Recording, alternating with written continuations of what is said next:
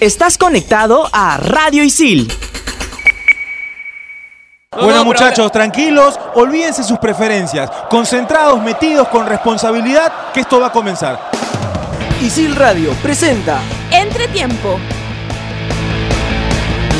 ¿Comenzamos?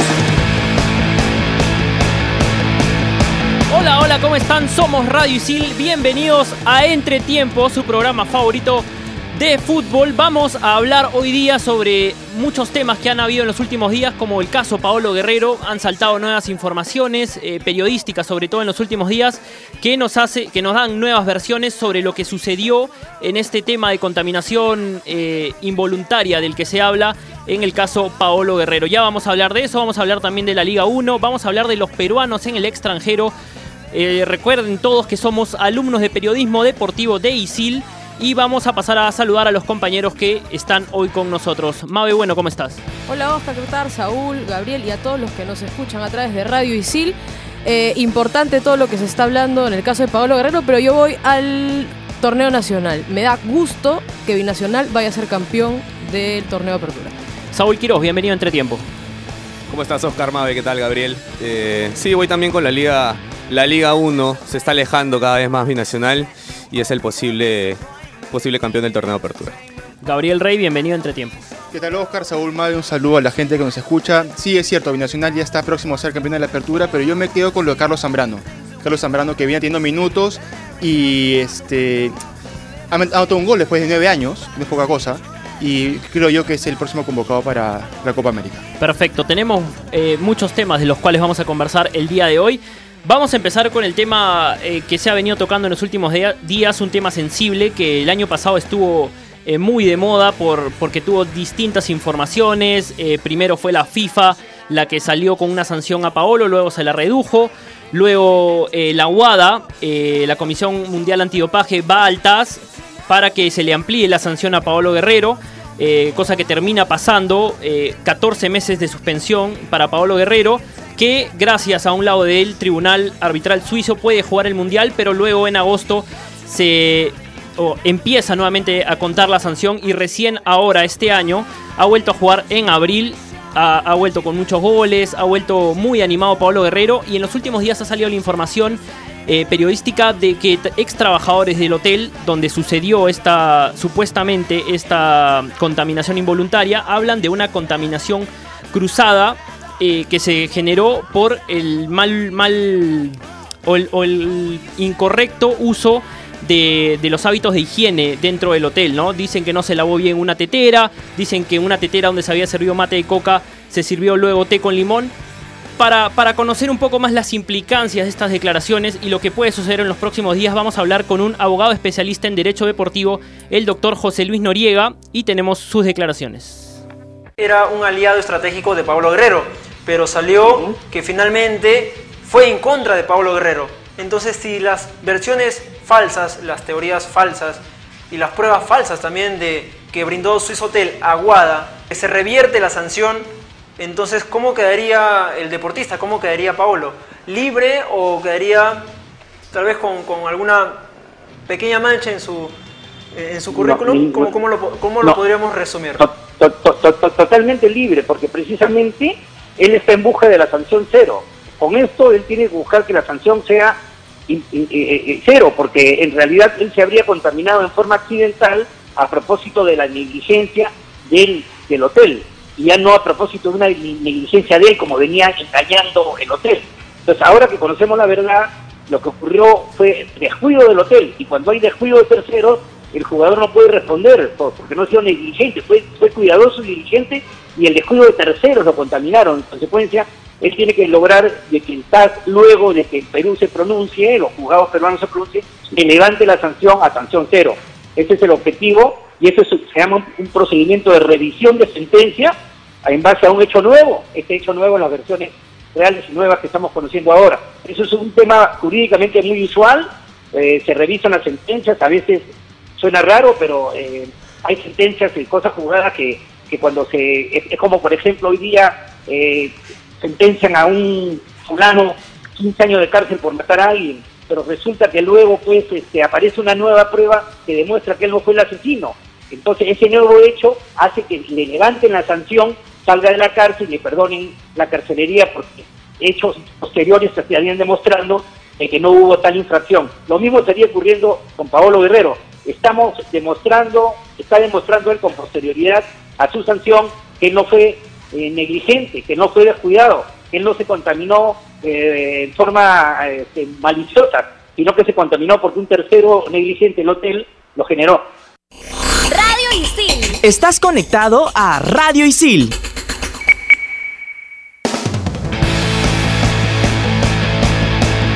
Ahí estaban las declaraciones del doctor José Luis Noriega. Eh, escuchaba atentamente sus declaraciones y hay una parte en la que discrepo porque dice que ahora se ha demostrado que lo que decía Paolo Guerrero eh, era cierto y que fue totalmente involuntaria su contaminación.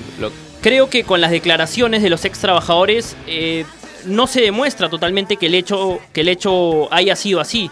Tiene que investigarse, de hecho la Fiscalía ha abierto una investigación y porque, sobre todo porque son los mismos trabajadores que en un comienzo dijeron lo contrario, dijeron que eh, el hotel eh, asistía correctamente a los, a los invitados, a los huéspedes y no tenían ningún tipo de, incorrección a la hora de, hacer estos protocolos, los tenía muy claros y que los cumplían a cabalidad. Para la sustancia que se encuentra eh, en Paolo Guerrero ahora le digo el nombre biso... Benzoilegonina. Eso, eso, Oscar. Esa sustancia que se encuentra, según información, hay mayor cantidad de lo que se encuentra en Pablo Guerrero de lo que se puede encontrar en una taza contaminada.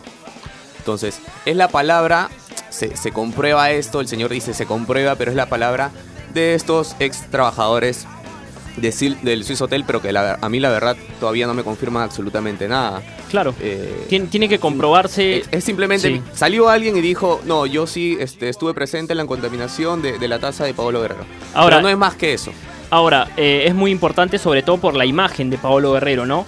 No, no se puede volver atrás, no puede volver a jugar, no puede volver eh, los meses atrás para volver a, vivir, a, revivir esos meses inciertos que tuvo, pero por un tema de imagen sería importante que se compruebe que, que Paolo Guerrero fue contaminado involuntariamente. Una pena porque ya había vuelto, había vuelto con grandeza además, brillante, eh, y vuelve a resurgir el tema de, del del control antidoping que hubo en su momento con Pablo Guerrero y de toda esta cuestión eh, equivocada, eh, no sé hasta qué punto equivocada, pero una cuestión eh, errónea para él. Gabriel Rey, perdón, o, Mabe.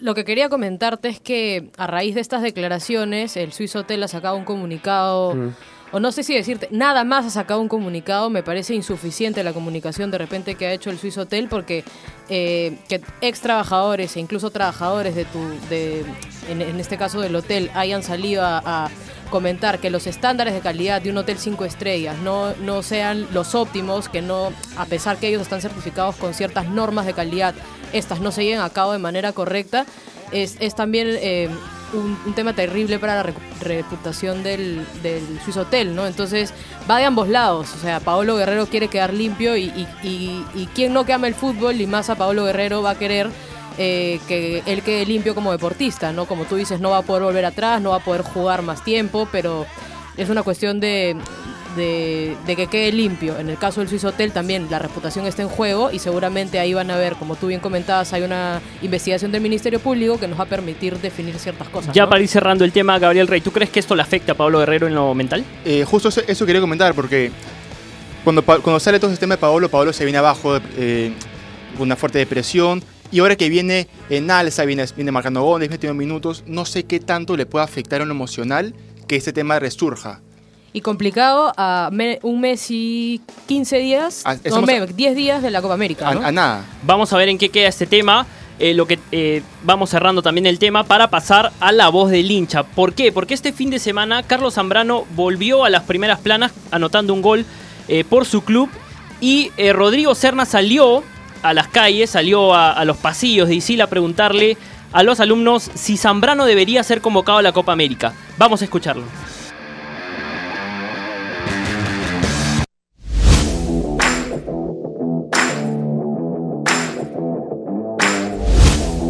La voz del hincha.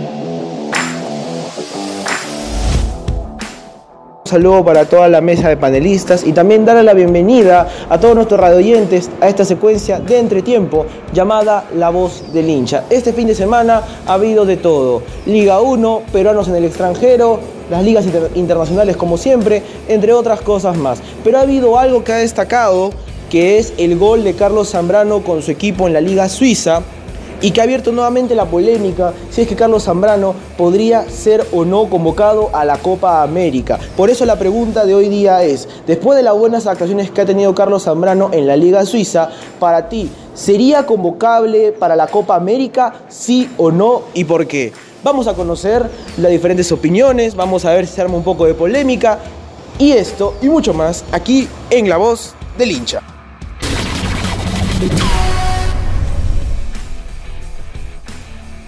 Ahora vamos a empezar, aquí estamos. ¿Cuál es tu nombre, mi hermano? Bruno.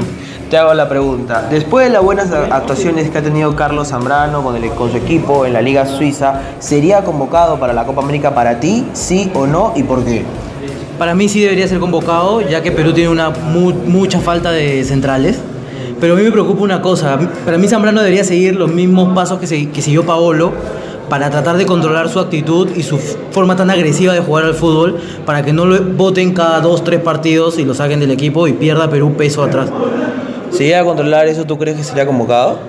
Sí, claro, sería convocado pues, totalmente porque Perú no tiene centrales, sobre todo centrales por derecha, a pesar de que tiene a Araujo, a ¿cómo se llama ese pata?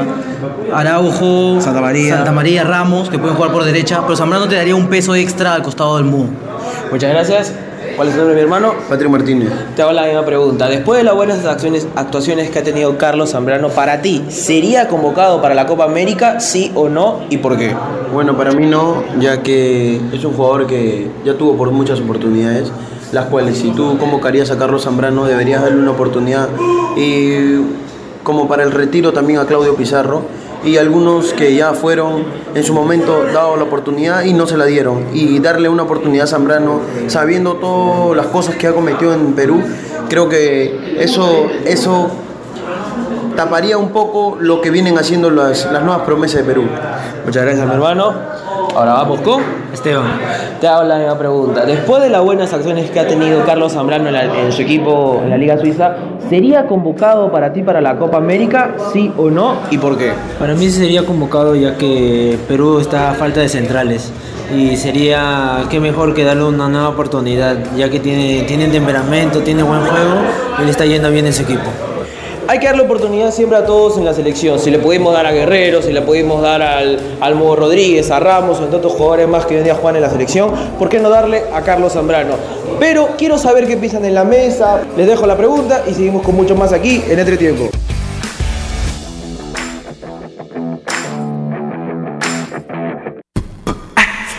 Estás conectado a Radio Isil.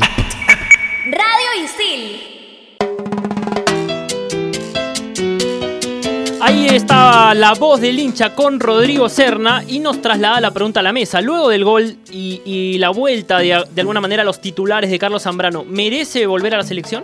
Primero como base, y me parece que antes nadie lo discutía, Zambrano y Rodríguez eran los defensas centrales de la selección peruana y salían de memoria de cualquier persona que tú le preguntabas en el Perú. ¿Cuál es la pareja de centrales? Cuando recién llegó Gareca, Zambrano Rodríguez te decían. Luego en el camino apareció Ramos, en el camino apareció Araujo, en el camino aparece Santa María y por ahí Luis Abrán. Pero yo creo eh, que con buenas apariciones, con buenas actuaciones, eh, dejando las lesiones de lado por supuesto, y con mayor cantidad de partidos, Zambrano podría ser el, com- el acompañante de Rodríguez o bueno, en el, otro caso sería el acompañante de Santa María sin ningún problema. Condiciones tiene. El tema está es que hubo una discusión con Gareca y lo otro es la agresividad que tiene para marcar, que a mí la verdad no me disgusta. Yo prefiero un central agresivo. Eh, no fuera de revoluciones, pero sí agresivo. Y, eso, y ese tema me parece que Zambrano ya lo controló. Agresivo pero medido. Exacto, sí, claro. Ahora, yo te digo, la pregunta es si debieran convocar a, a Zambrano para la Copa América. Para la Copa América falta un mes. Eh, si vemos cuántos partidos ha jugado de los últimos cinco, Zambrano ha jugado dos. Entonces, eh, me parece que no es un jugador con continuidad y esta pregunta un poco podría venir de acá unas semanas de repente cuando él tenga algo más de continuidad. Además, ¿contra quién compite? Que es un poco lo que tú decías, ¿no? Está Rodríguez, que bueno, el día de hoy está fuera, pero eh, parece que regresa a mitad de mes o a fin de mes.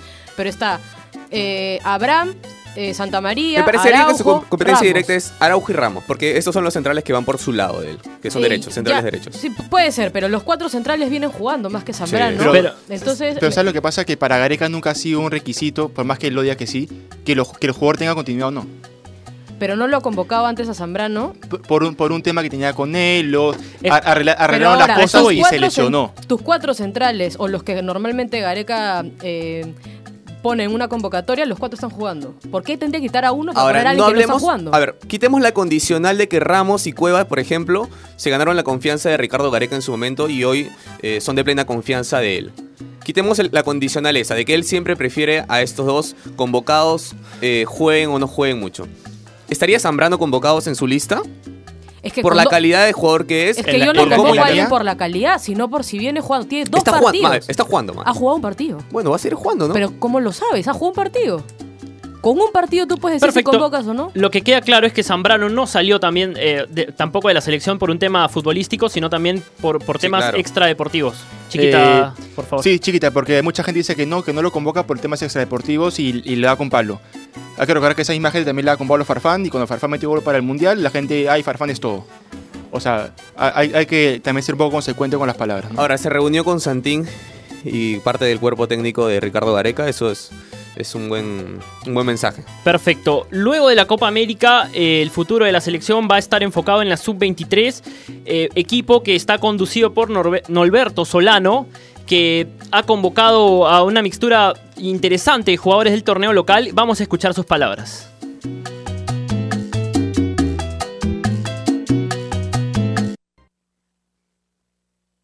El fútbol uno no termina de aprender.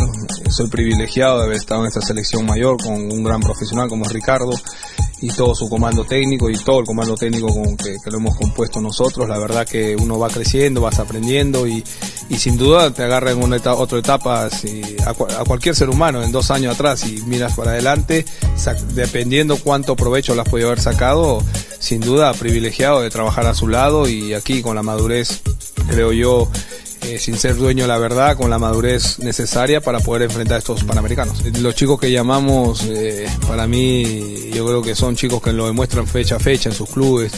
De Acuy, eh, Oliva, Portales, eh, eh, Giving, Jordan Giving, estos, el mismo eh, Brandon Palacio, son jugadores interesantes, que son jugadores rápidos, jugadores que, que te pueden jugar en dos posiciones. Entonces, yo creo que esto ya no es, eh, no es algo improvisado, no nos sorprende la calidad de los jugadores que nosotros llamamos porque tienen un buen don, un buen trato al balón y ojalá que lo podamos plasmar a la hora que el equipo lo requiera. ¿no? Todo siempre uno tiene que trazar su objetivo. Nadie, no he escuchado en mi vida, eh, me, hoy voy a participar para quedar tercero, para quedar cuarto, para quedar quinto. ¿no? Yo creo que siempre uno ambiciona lo- al podio más alto. Esperemos estar a la altura, vamos a ir paso a paso, partido a partido y Dios quiera pues sumarnos a este gran panamericano como en esta disciplina como el fútbol, poder llevar una medalla para que sume como parte de todas las disciplinas. Yo creo que aquí está el país, está la gloria, yo creo que el jugador tiene que pensar en, en- en la gloria, es lo, lo- lo principal. Eh, dejar una medalla de oro sería esto, dejaría una buena historia para lo que de cara al futuro, así que eso es lo más importante. Radio Isil. Estás conectado a Radio Isil.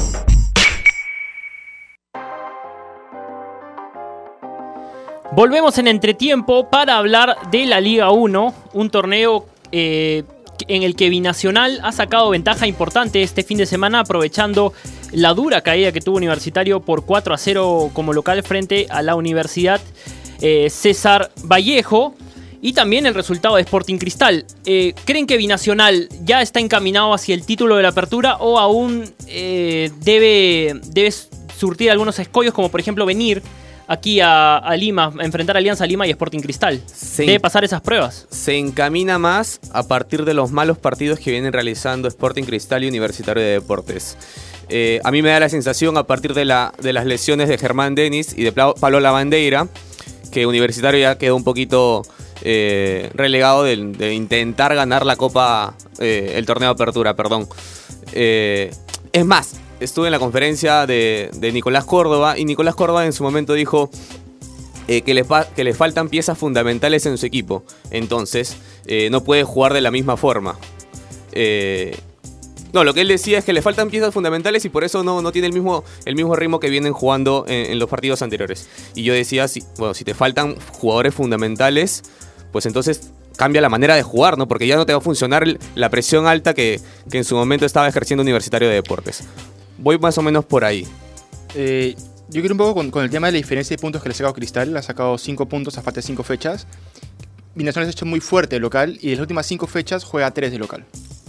Y no solo eso, ha ganado de visita también esta fecha. Sí, pero o sea, ir, que su fuerte ha sido el local, juega 3 fechas de local. De ahí juega una fecha en Lima contra Alianza y cierra contra Sporting Cristal justamente. Entonces, si se dan los resultados podría definirse el, el clausura, el, el apertura, perdón, en la última fecha. Creo yo que teniendo las tres fechas de local y jugando contra Alianza, que viene de capa caída, yo creo que, que- que puede salir campeón antes. Por otro lado, en Sporting Cristal, se lesionó Herrera, Mabe. ¿Y se acabaron los goles? Para mí sí, ¿no? Para mí sí, este, Herrera era, a pesar que este año no comenzó de la manera óptima para Herrera porque no vino marcando, eh, lo que conversábamos un poco eh, en, en la mesa ediciones pasadas es que no tiene a quién poner eh, el entrenador de, de Cristal en vez de Herrera, con las mismas características de Herrera. Y como dice Saúl, así, así le pasa a Universitario de Deportes también, que tendría que cambiar de esquema de juego por, por las ausencias. Eh, Cristal se ve obligado a cambiar la, eh, cómo jugar porque no tiene un delantero 9. Eh, juega el, eh, Palacios el fin de semana, termina fallando muchos goles y termina fallando incluso un penal. Es que él no es eh, 9. que le ataja muy bien John Top. Hay que estar atentos con el buen nivel de John Top también, eh, mostrado en las últimas fechas. Y por otro lado de la tabla está Alianza Lima. Un lugar en la tabla que no, no está de acuerdo con eh, la calidad de jugadores, la calidad de plantel que tiene Alianza Lima y con las expectativas que se trazó el club eh, victoriano antes eh, de in- del inicio del torneo. Se lo empatan otra vez, además. ¿no? Eso, eso iba a comentar. Se lo empatan otra Nuevamente ya, vez. ya no es ruso, de repente ahora se lo vuelven a empatar. Y se lo empatan, eh, el problema de Alianza es que se, y, minutos. y se lo empatan con poco. Sí. Un partido que Alianza Lima lo tenía controlado. eh, bueno, el técnico Reyes hace algunos cambios eh, que se criticaron, en, eh, sobre todo por parte de los hinchas, sacando a Quevedo, Ruiz, ¿no? sacando a Quevedo. que venían haciendo un partido Sí. interesante. Pero creo y- que lo. Sí. Y nada, y solamente resaltar que además Pepe Soto, por el lado de, de Manucci, hace buenos cambios, ¿no? Ambos cambios, Echemaite y Sheput, partici- participaron de los goles que le dieron el empate y que en el último minuto pudo ser también este, una volteada de marca- marcador, ¿no? Y error- errores puntuales en Alianza. Nuevamente Rioja se voltea en el segundo gol, Gabriel. Sí, creo yo que el tema de Alianza ya más por un tema emocional. O sea, levantarse después de todo lo que pasó con Russo, porque Russo es un gran técnico, lo demostró fuera, pero acá no ha podido demostrarlo. Y no tenía esa afinidad con los jugadores que el jugador peruano tanto quiere. Cortar es- esa mala racha en dos fechas es muy complicado. Es muy complicado. Ahora, yo creo que va a tener que pasar por lo menos a la apertura y ya Alianza concentrarse en el clausura. A mí me preocupa mucho esa defensa de Alianza. No Russo no le encontró la mano, ahora Reyes me parece que es trabajo, ¿no? O sea, hacer que, que, tu- que tus cuatro del fondo puedan eh, trabajar coordinadamente, que no se voltee Riojas. eh, Sigo, sigo sin entender por qué Aldair Salazar, que llegó como el mejor central es- el año pasado a Alianza Lima, no es central. O sea, teniendo a- te- además, teniendo a Cuba, que tranquilamente te puede hacer el papel de lateral derecho sin ningún inconveniente. Perfecto, cerramos el tema de la Liga 1. Vamos con la agenda de los peruanos en el extranjero.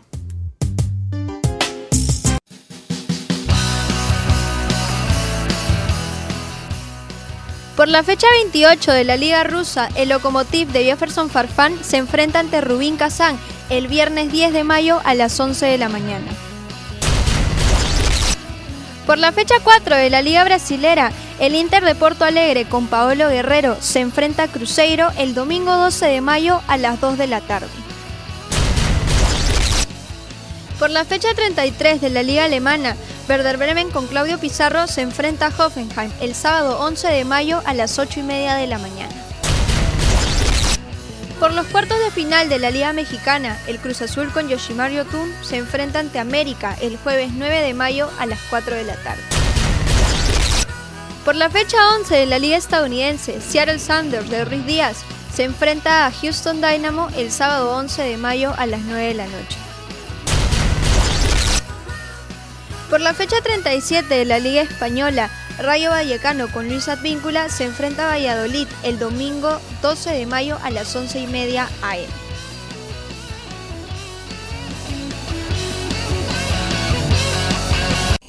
Radio Isil. Estás conectado a Radio Isil.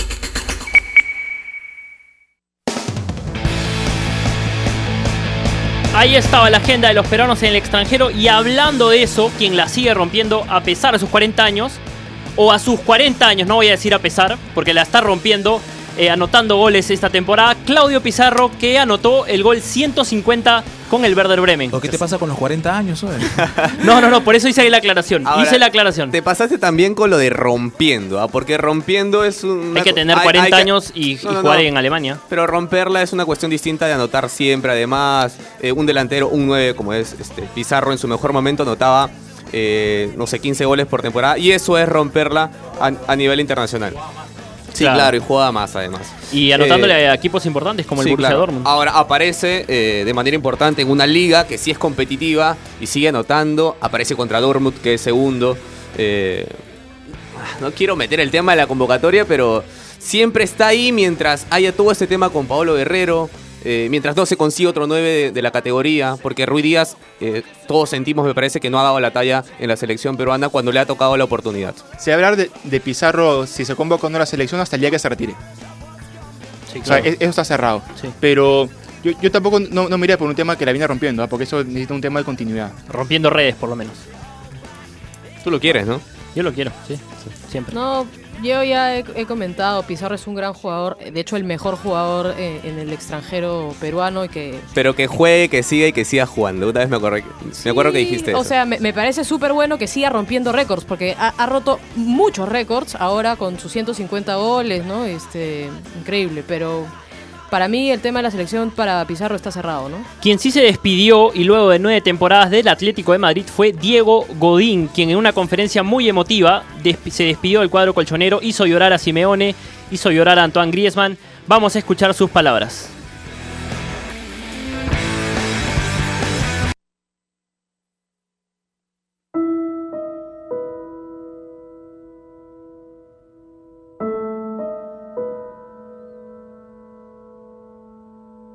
Son mis últimos días, mis últimos dos partidos en Atlético de Madrid.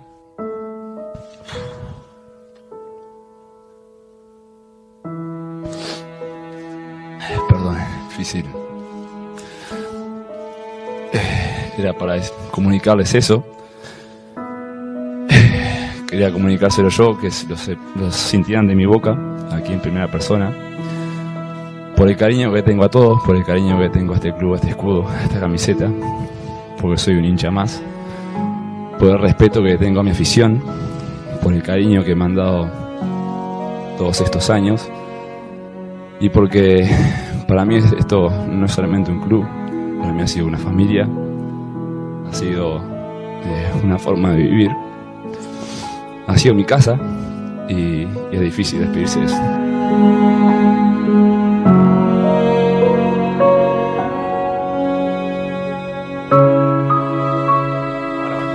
Emotiva despedida de Diego Godín del Atlético de Madrid, ya lo decíamos luego de nueve temporadas. Se dice que la próxima estaría jugando en el Inter de Milán. Eh, no tenemos tiempo para más. Hasta aquí entre tiempo. Nos vemos la semana que viene. Gracias.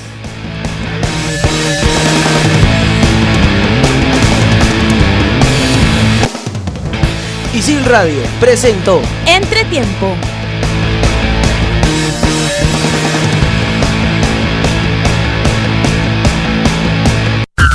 Estás conectado a Radio Isil